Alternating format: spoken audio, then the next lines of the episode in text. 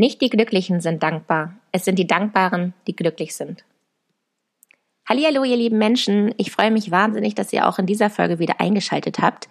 Jetzt weiß ich gar nicht, was professioneller ist. Einmal kurz darauf einzugehen, warum man zwei Folgen lang ähm, nichts von sich hat hören lassen oder einfach so zu tun, als gäbe es gar keine Pause, weil sowieso gar kein Schlingel aufgefallen ist. Ich möchte trotzdem was dazu sagen ähm, ich finde, man sollte nur das Mikrofon anstellen, wenn man auch wirklich was zu erzählen hat. Sonst höre ich auch dem quasseligsten Podcast nicht gerne zu, wenn da wirklich gar nichts mehr rumkommt. Und ich musste mich jetzt einmal kurz sammeln und schauen, was möchte ich denn jetzt als nächstes erzählen. Ich glaube aber, ich habe jetzt ein interessantes Thema gefunden und deswegen wurde jetzt auch direkt hier das Mikrofon angestellt und genau. Ich habe also den Anspruch an mich, dass ich wirklich nur hier reinquassel, wenn ich auch irgendwas habe, was, was mich bewegt und was ich irgendwie erzählenswert finde. Ich finde ja den Spruch, den ich euch gerade zu Anfangs vorgelesen habe, so wunderschön. Ähm, gerne möchte ich euch erzählen, warum ich euch diesen Spruch einmal vorgelesen habe oder dieses Zitat, der ist von Francis Bacon. Ähm, meine Oma ist letzte Woche 92 geworden und wenn man so alt wird, dann schreibt einem sogar der Bürgermeister und man kriegt eine Art Urkunde. Und in diesem Urkundeschreiben ähm, stand dieses wunderschöne Zitat. Ich möchte es euch gerne nochmal vorlesen. Und zwar, nicht die Glücklichen sind die Dankbaren, es sind die Dankbaren, die glücklich sind. Genau, und damit wollte ich diese Folge einmal einleiten. Für diese Folge habe ich mir also überlegt, es soll über meine Großmutter gehen, über mein liebes Omachen. Die war jetzt ja schon ein paar Mal kurz am Rande hier Thema, aber ich fand, zu ihrem 92. kann man sie doch noch mal mehr in den Mittelpunkt drücken. Und wie ich darauf gekommen bin, möchte ich euch auch gerne gleich erzählen. Ähm, dennoch muss ich mich, finde ich, nochmal vorstellen, oder? Also ich weiß ja nicht, wer jetzt heute zum ersten Mal hier äh, aus Versehen vorbeikommt. Aber ähm, für alle die, die das erste Mal hier dabei sind, hier spricht Maja. Ich habe Landwirtschaft studiert ich bin auf einem landwirtschaftlichen Betrieb groß geworden, in einem 300-Seelendorf. Äh, ich war bis vor kurzem auf einer Agrarweltreise, denn ich habe mir gedacht, nach meinem Studium und nach meinem ersten Job, ich möchte gerne noch mal was von der Welt sehen und ich möchte gerne noch mal mehr von der praktischen Landwirtschaft was sehen. Und so habe ich das irgendwie kombiniert und mir daraus eine Agrarweltreise geschustert und gebastelt.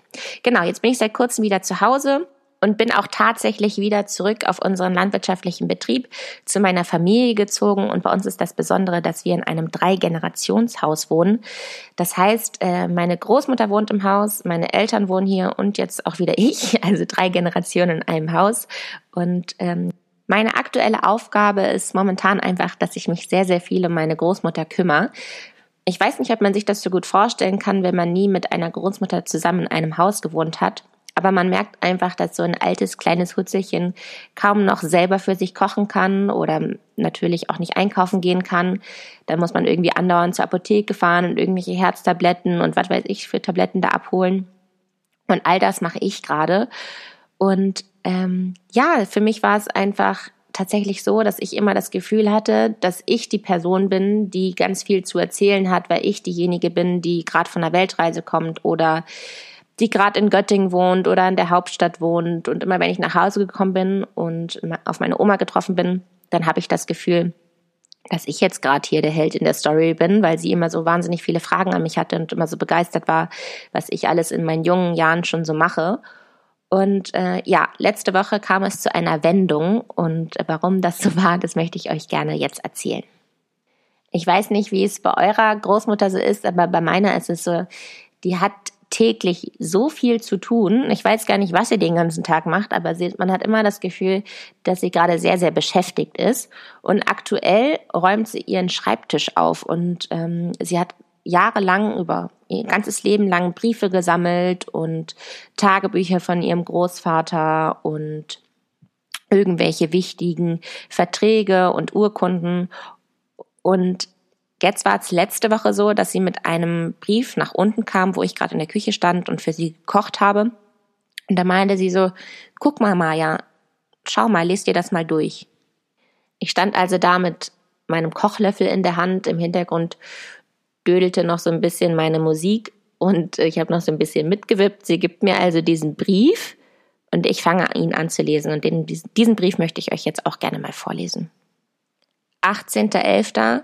1942 Lieber Junge, du glaubst gar nicht, wie wir uns alle nach dir sehen. Wenn du nun bloß schon innerhalb der Reichsgrenze bist, dann bin ich vom Herzen froh. Lass den Kopf nicht hängen, du bist unser Bester, hast so tapfer deine Heimat und uns verteidigt. Gute Besserung wünschen wir dir und das ganze Haus. Herzlich grüßen, Vater und Mutter. So, ich guckte dann wieder von diesem Brief hoch und schaute meine Oma an. Ihr müsst euch meine Oma so vorstellen, die ist gefühlt nur noch einen halben Meter groß und hat einen Rollator. Und sie stützte sich gerade so auf ihrem Rollator ab und guckte, guckte mich an und ich meinte so, Oma, das ist also ein Brief von deinem Vater an seine Söhne oder an seinen Sohn. Und dann meinte sie so, ja, genau. Und ähm, der ging auch gar nicht mehr ab, also den hat er gar nicht mehr losgeschickt. Und dann konnte ich auch die Notiz sehen, die auf dem Brief drauf stand. Äh, dieser Brief ging nicht mehr ab. Und dann habe ich halt nachgefragt, wieso ging denn dieser Brief nicht mehr ab? Und dann meinte sie so, naja, 1942 ist dann auch mein zweiter Bruder im Krieg gefallen. Also der Sohn ist dann auch im Krieg gefallen. Und das hat man dann, ähm, diese Mitteilung hat man dann bekommen und deswegen wurde dieser Brief gar nicht mehr abgeschickt. Und für mich war dieser Moment tatsächlich total berührend und bewegend, denn ich habe so meine Omachen betrachtet und dachte mir so, wie kannst du mir immer das Gefühl geben, dass ich so wahnsinnig spannend bin und dass ich hier so viel erlebe in meinen jungen Jahren und dass ich ähm, ja so heldenhaft bin und so mutig, wenn du doch diejenige bist, die sowas mm, ja so eine wahnsinnige Zeit hinter sich hat und du doch eigentlich diejenige sein müsstest, ähm, die mir erzählt, was sie alles erlebt hat und ähm, was sie für Zeiten hinter sich hat. Ja, und ich war dann wirklich einfach davon gerührt, dass jemand, der so etwas erlebt hat, mir das Gefühl geben kann, dass ich, ja, dass man auf mich stolz sein kann. Das fand ich irgendwie total unglaublich. Und irgendwie hat mich dieser Brief auch sehr geerdet, denn ich dachte mir so, jetzt in dieser Zeit, wo wir alle unser Leben so runterfahren und die Welt stillsteht, finde ich das total bewegend, ähm, nochmal so einen Brief zu lesen, der einen zeigt, was es sonst noch so für Zeiten gab und wie viel Leid es gab und wie viel äh, Familientrauer es auch gab. Und deswegen, ja, fand ich das irgendwie total be berührend und beruhigend und erdend, solch einen Brief zu lesen. Und ich habe noch einen zweiten Brief, den meine Oma mir in die Hand gedrückt hat. Dieser Brief war schon ein bisschen angerissen und hatte auch, war schon ein bisschen vergelbt und hatte einen schwarzen Rand drumherum. Also ich konnte schon erkennen, es geht wahrscheinlich um jemanden, der verstorben ist oder um einen Trauerbrief. Weihnachten 1943. Für die breite, aufrichtige Anteilnahme an unserer Trauer um unseren letzten Sohn danken wir herzlich. Unser erstgeborener Sohn erhielt seine Todeswunde am Stadtrand von Stalingrad. Am selben Tage, an dem ihm das Bein amputiert wurde, fuhr unser zweiter Sohn ab zur Front. Es war also wie eine Ablösung. Die Todesnachricht, dass sein Bruder verstarb, erhielt unser zweiter Sohn in der Steppe mit der ersten Feldpost am Weihnachtsabend. Unser zweiter Sohn fuhr nach seinem einzigen Fronturlaub am 18. September 1943 wohlgemut wieder zur Front. Über seine Verwundung und Tod am 18. Oktober ist nichts Näheres bekannt geworden. Sein Grab liegt in der Nähe einer Schule. Das Gebiet ging gleich in Feindeshand über. Sein Bruder, unser erster Sohn, liegt auf dem Feldenfriedhof, Grab 13. Sie wurden beide 20 Jahre alt, wurden beide in ukrainische Erde fern der Heimat bestattet. Der alte Hof ist seit 1670 vom Vater auf den Sohn vererbt und diese beiden hoffnungsvollen Söhne sollten in der neunten Generation das Geschlecht weiterführen. Bei der großen Anzahl von Beileidszeichen ist es meiner Frau und mir leider nicht möglich, jedem Einzelnen zu schreiben. Deshalb kann ich allen, die uns ihre Teilnahme bezeigten, nur so unseren herzlichen Dank aussprechen. Ja, wieder schaute ich also hoch von diesem Brief und mittlerweile saß meine Oma schon und hat gegessen und wurstelte gerade in ihrem Salat rum. Und ich dachte mir so, ich weiß gar nicht, was mich jetzt mehr schockiert, diese genauen Beschreibungen von Bein amputieren und von irgendwelchen Gräbern, die einfach nur eine Nummer sind in anderen Ländern und ähm, ja, einfach auch äh, zu sehen, dass meine Oma da so gefasst ist und ähm, das einfach so ganz normal erzählen kann, ohne dass sie in Tränen ausbricht. fand ich einfach wahnsinnig erstaunlich und bewegend. Und ja, deshalb wollte ich jetzt diesen Brief einmal mit euch teilen. Ich glaube, das rüttelt einen dann doch ganz schön wach. Außerdem habe ich mir diesen Brief auch rausgesucht, weil ich mittlerweile sehr, sehr viel Mitleid kriege, dass mir Leute halt sagen, hey Maya, es tut mir voll leid, dass du deine Reise abbrechen musstest und auch Menno. Und irgendwie bin ich persönlich gar nicht traurig, dass ich ähm, meine Reise abbrechen musste, denn ich kann an dieser Situation, wie gesagt, nichts ändern. Und ich glaube, für viele Menschen platzen gerade sämtliche Pläne und Träume, also Hochzeiten, Taufen und große, große Events werden gerade abgesagt. Also es bin ja nicht nur ich, wo gerade irgendwie mein kleiner Plan auseinanderbricht. Und ich habe auch das Gefühl, dass es vielleicht ganz richtig ist, dass ich jetzt hier Zeit geschenkt bekommen habe, die ich nun mit meiner Oma verbringen kann. Und ähm, ich glaube, dass es sehr, sehr wertvoll ist, jetzt diese Zeit nochmal mit ähm, solch einer alten Generation so intensiv zu verbringen. Und deshalb bin ich in keiner Weise traurig, dass ich meine Reise abbrechen musste. Und ja, bin sozusagen mehr dankbar als traurig. Ich habe mich also mit all diesen Briefen ertappt dabei gefühlt, dass ich es gar nicht richtig wertschätze, jemanden bei mir zu haben, den ich noch so viele Fragen stellen kann. Also habe ich mir überlegt, ich möchte gerne ein Abendessen mit meiner Oma zusammen haben und habe mir dafür Fragen rausgesucht und habe ihr auch gesagt, dass ich diese Fragen in meinem Podcast thematisieren werde. So, und wir wissen ja alle, dass hier ist ja ein landwirtschaftlicher Podcast und ich finde allein, dass wir hier in einem Drei-Generationshaus wohnen und einen landwirtschaftlich äh, einen landwirtschaftlichen Familienbetrieb haben, ist das all das, was ich jetzt gerade eben schon erzählt habe, für mich fällt das alles unter Landwirtschaft, denn ich glaube, es ist total besonders, dass ich jetzt gerade die elfte Generation bin. Ihr habt es ja gerade im Brief gelesen, ähm, die Generation von meiner Oma ist die neunte. Meine Elterngeneration ist die zehnte und ich bin jetzt die elfte Generation, die hier in diesem Haus wohnt. Und von daher fällt all das unter die Kategorie landwirtschaftliches Leben beziehungsweise landwirtschaftliches Familienleben. Aber dennoch wollte ich grundsätzlich von meiner Oma wissen, sag mal Oma, wie war denn das hier so früher auf dem Hof? Wie sah hier die Landwirtschaft aus und was hat sich eigentlich verändert? Und ich werde euch jetzt in den nächsten Minuten einmal die Fragen vorstellen und ein bisschen zusammenfassen, was meine Oma darauf geantwortet hat. Vielleicht ist es ganz schön, dass ich auch noch mal ein bisschen was zu ihrem Leben erzähle. Also sie ist 1928 geboren und als der Zweite Weltkrieg begann, war sie gerade erst mal elf Jahre alt. Als der Krieg zu Ende war, war sie 17 und Oma hatte zwei ältere Brüder. Von denen haben wir ja eben gerade schon gehört. Die waren sechs Jahre älter als sie, das heißt, sie war so ein bisschen das Nesthäkchen und die Kleine zu Hause und ihre beiden Brüder sind, wie gesagt, im Krieg verstorben und gefallen. Oma ist also eigentlich hier zu dritt aufgewachsen, also sie waren drei Kinder hier auf diesem landwirtschaftlichen Betrieb und früher hatten wir hier noch eine Kornbrennerei, das heißt, wir haben hier früher noch eigenen Korn produziert und ansonsten haben wir hier angebaut Zuckerrüben, Runkelrüben, Kartoffeln, Weizen, Gerste, Roggen und was noch? Flachs wurde hier auch noch angebaut. Das kennt man heutzutage gar nicht mehr. Das ist eine Pflanze, aus der kann man einmal Öl gewinnen, aber auch ähm, Faser gewinnen. Also zur Textilverarbeitung wurde diese Pflanze auch angebaut. Außerdem hatten wir auf dem Hof mehrere Pfauen laufen, Perlhühner, Schweine, wir hatten Ziegen, wir hatten bis zu 90 Kühe, wir hatten Enten, 16 Pferde, und äh, noch keine Traktoren.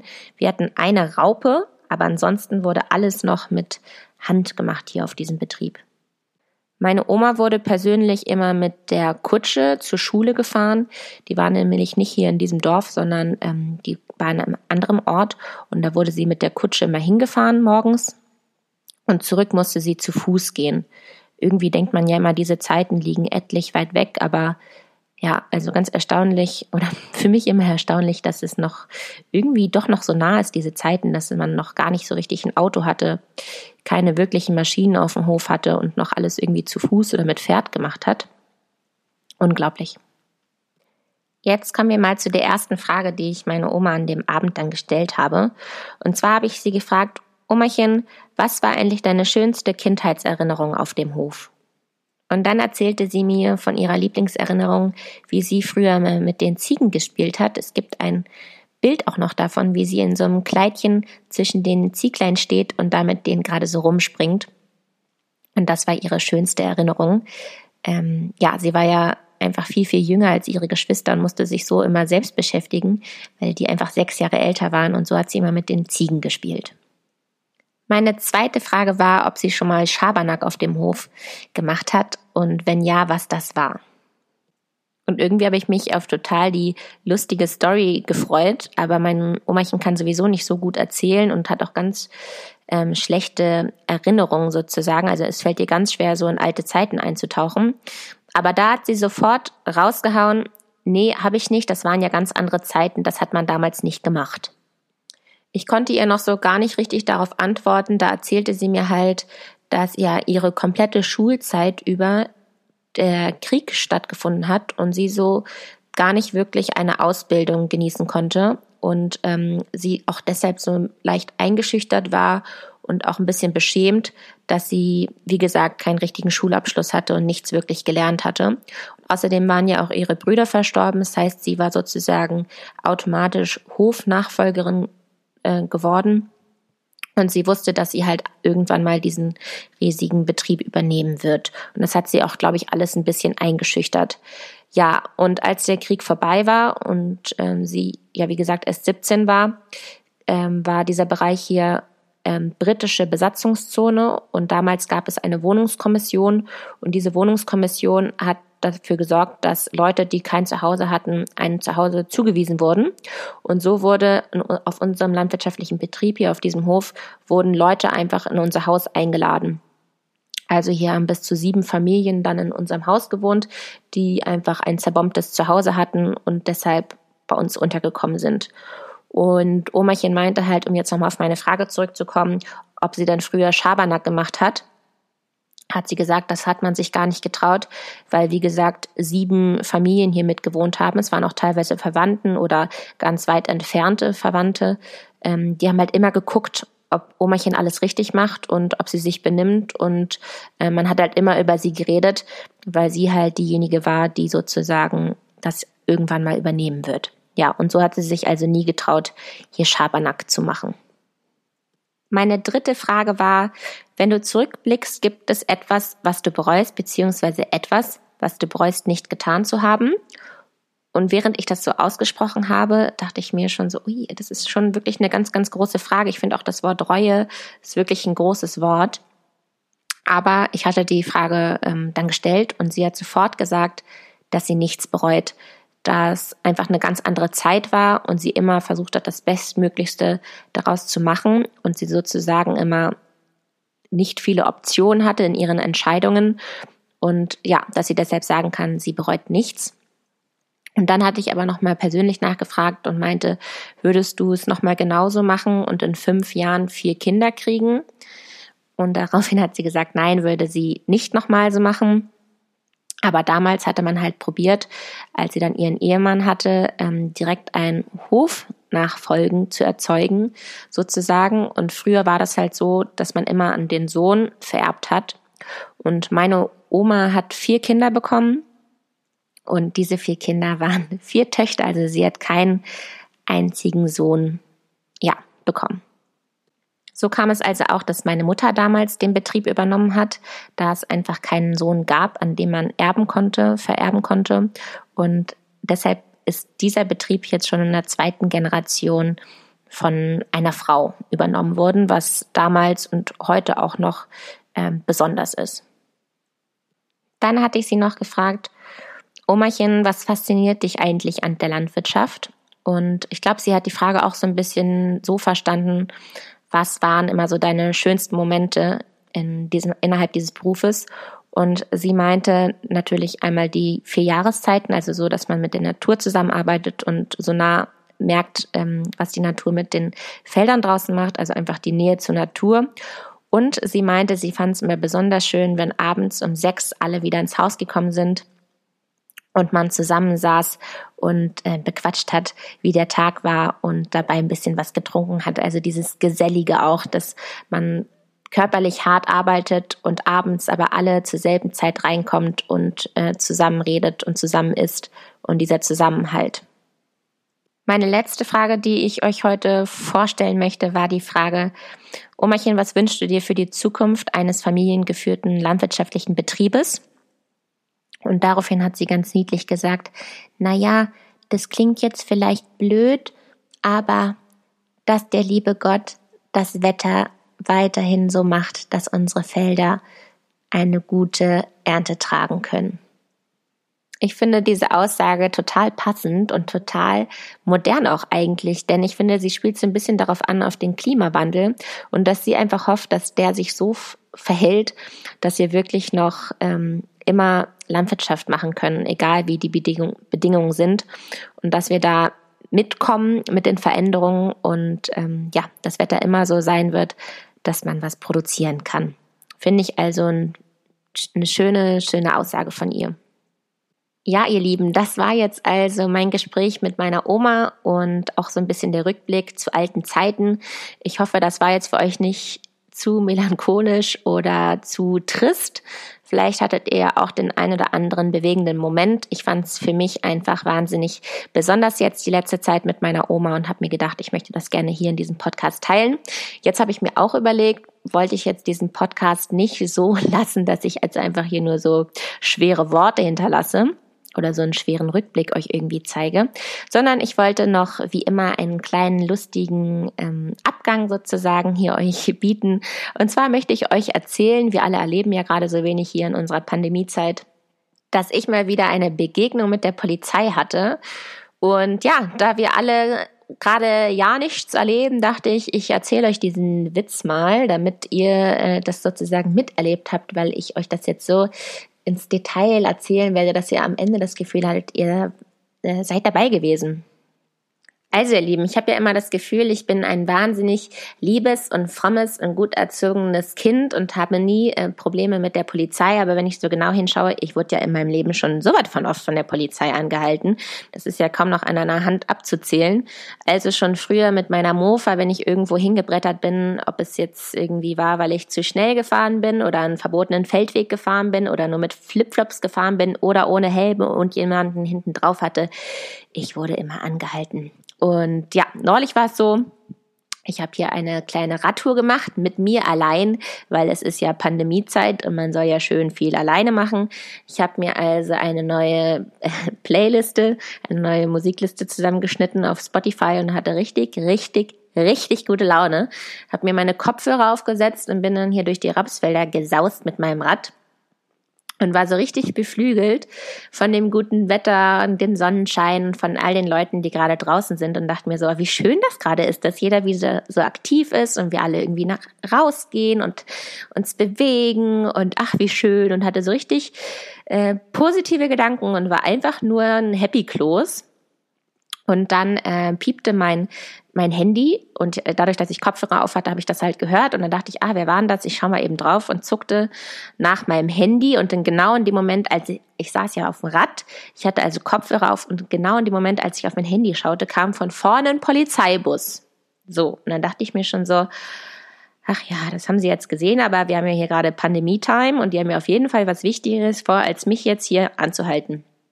Ich bin also weitergeradelt und auf einmal kam dieser Polizeibus, ist ja wirklich ein Bus, äh, auf meinen Radfahrweg gefahren und hat mich richtig ausgebremst. Und dann sind die da aus dem Auto gesprungen und standen da mit verschränkten Armen vor mir in ihrer kompletten Ausrüstung mit äh, Schutzweste und allem. Und ich schon so, na, wollen sie etwa zu mir? Und dann beide so, hm, sie wissen schon, was sie falsch gemacht haben, oder? Und ich so, mm, ne. Und dann meinten sie, ja, ähm, beide im Chor geantwortet und beide haben was Unterschiedliches gesagt. Der eine meinte, ja, äh, sie hatten äh, Kopfhörer auf. Und der andere meinte, ja, äh, sie waren, sie waren am Handy. Und ich so, aha. Und in meinem Kopf dachte ich mir schon so, liebe Leute, Alter, habt ihr gerade nicht andere Sorgen, als äh, mich, äh, mich braves Ding hier anzuhalten mir zu sagen, dass ich jetzt hier irgendwas falsch mache. Und ich dachte, ich komme halt so davon, dass sie halt einmal kurz den Finger heben und sagen, du, du, du, das macht man nicht. Und dann sage ich so, ja, sorry, ich höre nie wieder Musik. Ähm, und dann fahren sie wieder weiter, aber da meinten, so, meinten die so direkt, ja, äh, einmal bitte deinen Personalausweis. Hast du den dabei? Und ich schaute so an mir herunter und meinte so, ja, also ich habe hier, also in dieser Tasche habe ich hier gerade Hundeleckerlis und in meiner anderen Tasche habe ich gerade äh, Fisherman's Friends. Da kann ich Ihnen jetzt was von anbieten, aber ich habe leider gar nichts dabei, liebe Leute. Und dann meinten sie schon so, äh, ja, da wird wahrscheinlich nicht Ihr Name draufstehen. Meinte ich so, nee, wird mein Name wahrscheinlich nicht draufstehen.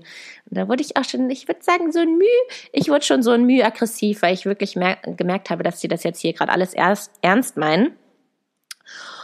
Und äh, ja, dann meinten sie also, ja, wie heißt du denn jetzt? Und dann habe ich, hab ich denen da alles gesagt und habe denen gesagt, wie ich heiße, wo ich wohne, was ich mache, wer ich bin und überhaupt.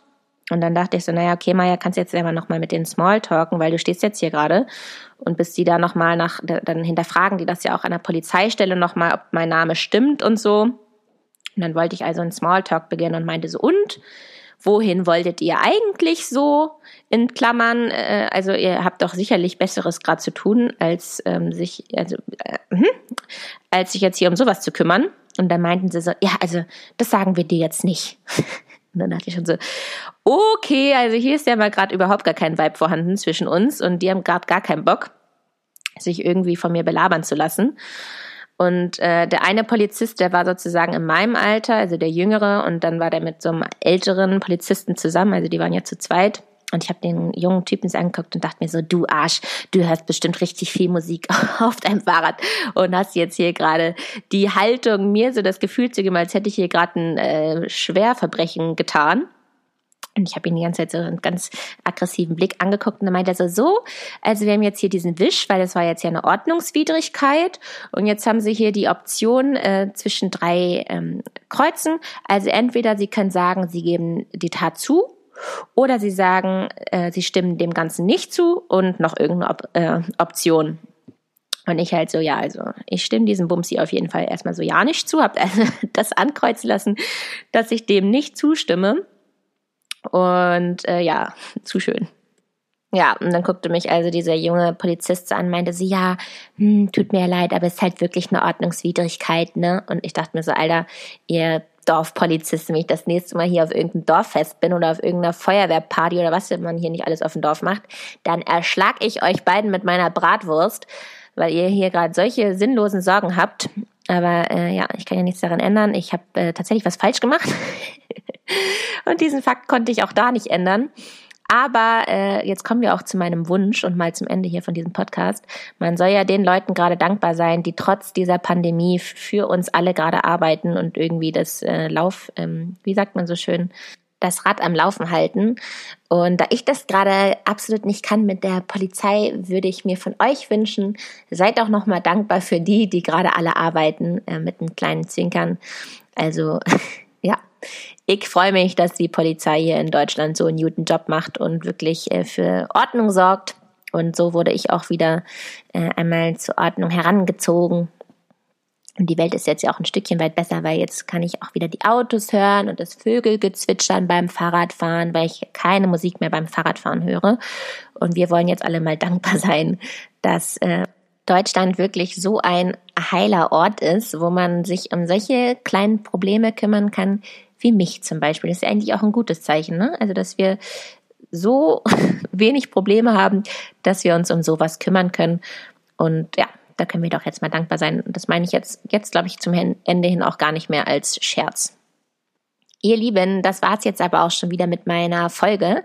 Und wie immer beende ich meinen Podcast mit meiner Widmung. Und diese Podcast-Folge möchte ich gerne meiner Freundin Annalea widmen. Ähm, Anna-Lea ist eine Freundin, die auch erst frischer dazugekommen ist. Ich bin ja eigentlich so festgefahren mit meiner Mädelsklicke, die ich hier zu Hause in Hannover habe. Aber durch meine Studentenzeit und auch durch meine Zeit in Berlin sind natürlich neue Freundinnen dazugekommen und dazu zählt auch meine liebe Anna-Lea. Und bei Annalea ist es so, immer wenn ich sie sozusagen integriere bei meinen Freundinnen, dann habe ich immer das Gefühl, oh, bitte schaut alle auf Annalea, was sie für, ein, für eine tolle Frau ist und für eine, für eine tolle Freundin ist. Ich bin also immer so richtig stolz auf sie und auf ihre Art und möchte immer, dass alle sehen, ähm, ja, was für eine tolle Frau sie ist. Außerdem sehe ich sie auch als meine sportlichste Freundin, denn ich hatte euch ja schon ein paar Mal gesagt, dass ich ähm, Halbmarathon Marathönchens gelaufen bin und auch schon einen Triathlon und genau das gleiche macht die Annalea auch. Und so habe ich auch ein bisschen das Gefühl, dass wir so die ähm, Sportbuddies sind. So nämlich. Ja, also liebe Annalea, diesen Podcast widme ich dir und ich bin ganz dankbar, dass ich dich als meine Freundin habe. Und wie immer widme ich diesen Podcast auch meiner Sina.